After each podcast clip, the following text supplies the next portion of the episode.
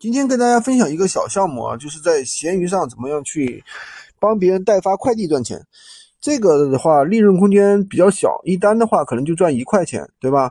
呃，甚至两块钱，这相当内卷。但是呢，它的单量却是比较大的。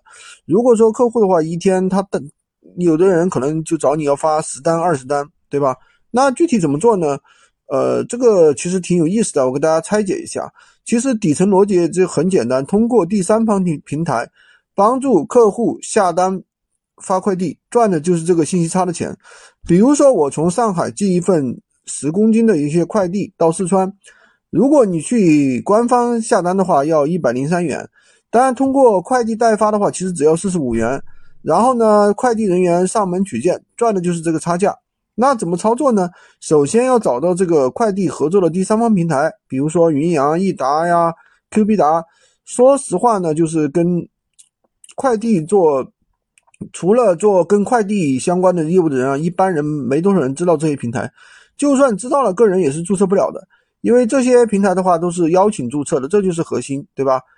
就相当于幺六八八代开户之类的，其实这些都是免费的。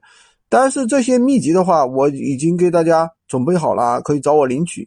如果你不是做这个项目的话，也可以自己发发快递，省不少钱。想做这个项目的人呢，我给大家送上一些资料啊，只要能稳定找到客源，就可以实现利润最大化。大大家呢可以直接去闲鱼上挂啊，就是说代发快递，对吧？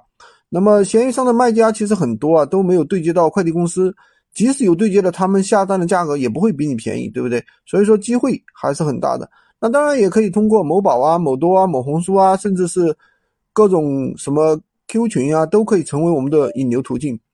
所以说，任何一件事情都是要有稳定的客源，还有一个稳定的渠道，对吧？信息差赚钱啊！喜欢军哥的可以关注我，订阅我的专辑，当然也可以加我的微，在我头像旁边获取闲鱼快速上手笔记。